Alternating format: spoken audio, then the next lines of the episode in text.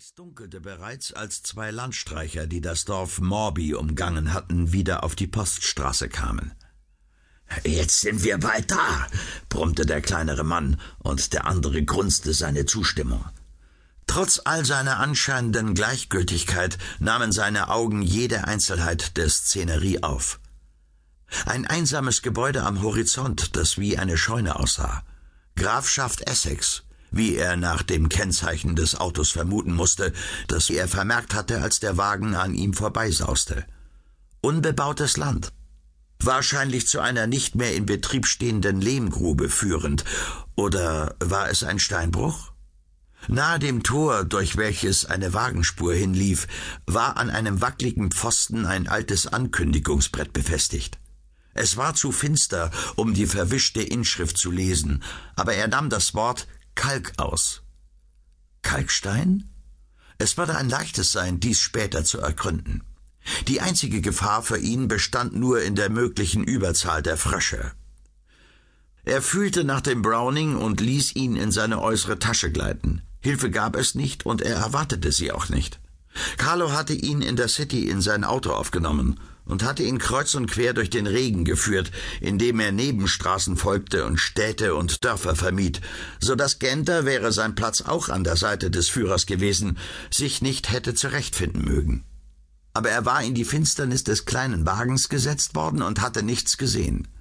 Wellingdale und dessen Beobachter, die ihn bewacht hatten, waren auf das Auto nicht vorbereitet gewesen. Ein Vagabund mit einem Auto war eine Ungeheuerlichkeit. Er selbst, Genter, war zurückgezuckt, als der Wagen beim Gehsteig anhielt, wo er wartend gestanden hatte, und Carlos Stimme zischelte Steig ein. Sie überquerten nun den Kamm einer mit Unkraut überwucherten Anhöhe. Unter sich sah Genter verrostete Eisenkarren, durcheinandergeworfene Eisenbahnschienen, dazwischen tiefe, regengefüllte Sprenglöcher. Jenseits auf der scharfen Linie des Steinbruchrandes stand eine winzige Holzhütte, und zu dieser lenkte Carlo seine Schritte. Nervös, was? fragte er, und es klang wie Spott in seiner Stimme. Genter schwieg. Sie waren jetzt etwa zwölf Schritte von der Hütte entfernt, einem starken Gebäude aus kräftigem Bauholz gezimmert, mit einer Türe und einem geschlossenen Fensterladen. Der Mann, der sich Carlo nannte, machte Genter ein Zeichen zu verweilen. Er selber ging vorwärts und klopfte an die Türe. Genter sah, wie der Mann zum Fenster trat und dessen Laden um eines Zolles Breite sich öffnete. Es schien ein langes Gespräch im Flüstertone zu folgen. Dann kam Carlo zurück. Er hat gesagt, dass er Arbeit für dich hat, die dir Tausende einbringen kann. Du hast wirklich Glück. Kennst du Rochemore? Genter nickte. Er kannte diese Vorstadt der Aristokraten. Es wohnt ein Mann dort, der um die Ecke gebracht werden soll. Er kommt jede Nacht mit dem 11.50 Uhr Zug aus seinem Club und geht zu Fuß nach Hause. Es steigt eine dunkle Straße an und man kann ihn ganz ohne Mühe erwischen. Bloß ein Schlag und es ist aus mit ihm. Das heißt noch nicht töten, verstehst du? Warum will er aber, dass ich das tue? fragte der große Vagabund neugierig. Die Erklärung, die er erhielt, war logisch. Alle Neuen müssen etwas tun, um ihren Mut zu beweisen. Also, was meinst du dazu? Genter hatte nicht gezögert. Wird besorgt, sagte er. Carlo kehrte zum Fenster zurück und hieß seinen Gefährten nachfolgen. Bleib hier stehen und steck den linken Arm durchs Fenster, sagte er. Genter streifte die Manschette seines durchnässten Ärmels zurück und streckte seinen nackten Arm durch die Spalte. Seine Hand wurde mit festem Griff erfasst, und sogleich fühlte er, wie etwas Weiches und Nasses sich gegen sein Handgelenk presste. Ein Gummistempel, dachte er, und wappnete sich gegen den Schmerz, der nun folgen musste. Er kam wie das schnelle, prickelnde Stechen von tausend Nadeln. Dann ließ der Griff nach. Genter riss seine Hand zurück und starrte verwundert auf die verwischte Zeichnung von Tinte und Blut, die der Tätowierende auf seiner Hand zurückgelassen hatte. Wisch es nicht ab, sagte eine erstickte Stimme aus der Finsternis der Hütte her. Und jetzt kannst du hereinkommen. Der Fensterladen schloss sich und wurde von innen verriegelt.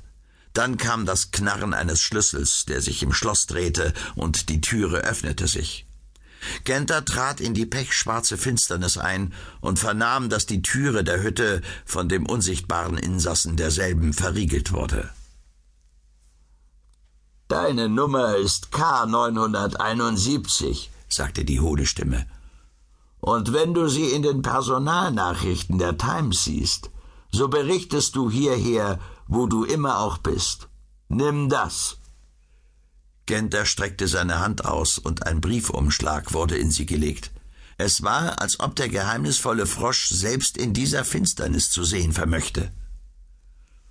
Das ist ein Reisegeld und eine Landkarte der Gegend. Wenn du das Geld für dich verbrauchst oder nicht dorthin kommst, wo man deiner bedarf, wird man dich töten. Hast du mich verstanden? Jawohl. Du wirst weiteres Geld erhalten, das du für deine Ausgaben verwenden kannst. Hör mich jetzt an. In Rushmore Nummer 7 Park Avenue wohnt Horwell Jones, der Bankier. Er mochte gefühlt haben, dass der Rekrut überrascht zusammenfuhr. Du kennst ihn? Ja, ich habe vor Jahren für ihn gearbeitet, sagte Genter. Er zog seinen Browning aus der Tasche und machte mit dem Daumen die Sicherung los. Zwischen heute und Freitag muss er niedergeschlagen werden. Du brauchst ihn aber nicht zu töten. Wenn es geschieht, so macht es nichts aus. Aber ich vermute, dass sein Schädel zu hart sein. Genter hatte nun festgestellt, wo der Mann stand, da seine Augen sich an das Dunkel zu gewöhnen begannen. Seine Hand griff plötzlich zu und erfasste den Arm des Frosches. Ich habe eine Pistole, sagte er zwischen den Zähnen. Ich bin Inspektor Genter von der Polizeidirektion, und wenn du dich zur Wehr setzt, so töte ich dich. Eine Sekunde lang herrschte Totenstille. Dann fühlte Genter, wie die Hand, die die Pistole hielt, mit schraubengleichem Griff umfasst wurde. Er schlug mit der anderen Faust zu, aber der Mann bückte sich, und der Schlag fuhr in die Luft.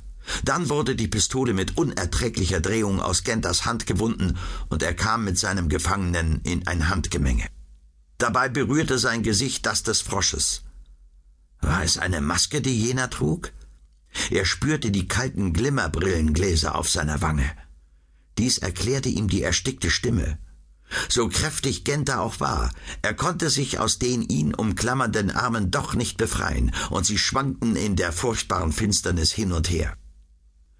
Plötzlich hob der Frosch den Fuß, und um den vorausgesehenen Stoß zu entgehen, machte Genter eine heftige Wendung.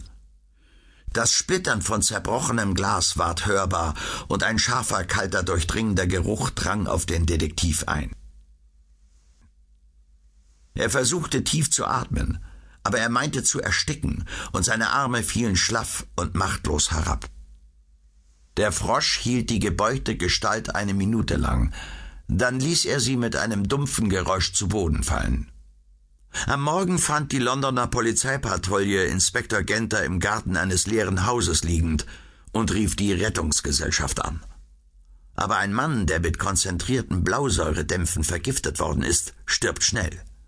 Zehn Minuten, nachdem der Frosch den Glaszylinder, den er für ähnliche Notfälle in der Hütte vorbereitet hielt, zerbrochen hatte, war Genter eine Leiche.